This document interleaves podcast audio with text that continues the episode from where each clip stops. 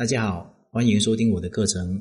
如果你碰到情感问题不懂的话，可以随时咨询我，我会帮助你解决你的情感问题。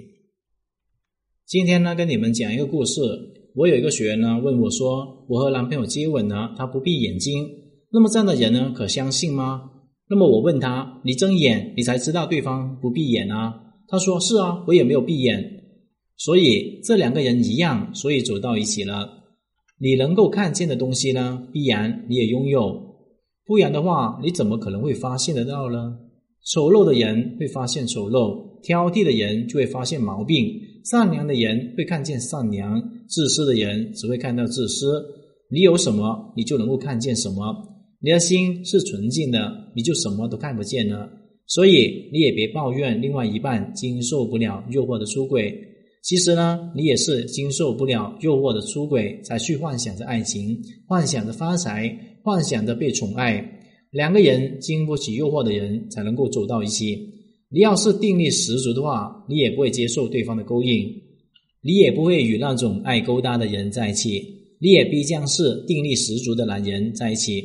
你定力不足，耐不住寂寞，去勾搭别人呢？你也是他曾经勾搭而来的一个人之一。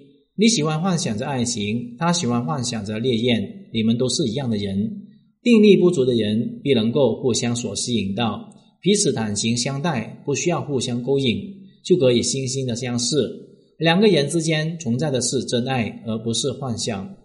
所以，你不想找到那个爱出轨的男人，就不要对男人抱有丝毫的幻想，不要对爱情有幻想，提升自己定力，抗拒一切勾引诱惑。不要被财富、颜值、事业、成功、出名这些东西所诱惑，你的定力就差不多了。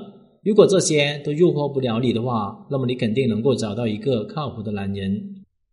今天的课程就聊到这里。如果你碰到情感问题解决不了的话，可添加我的微信账号幺五九七五六二九七三零。感谢大家收听。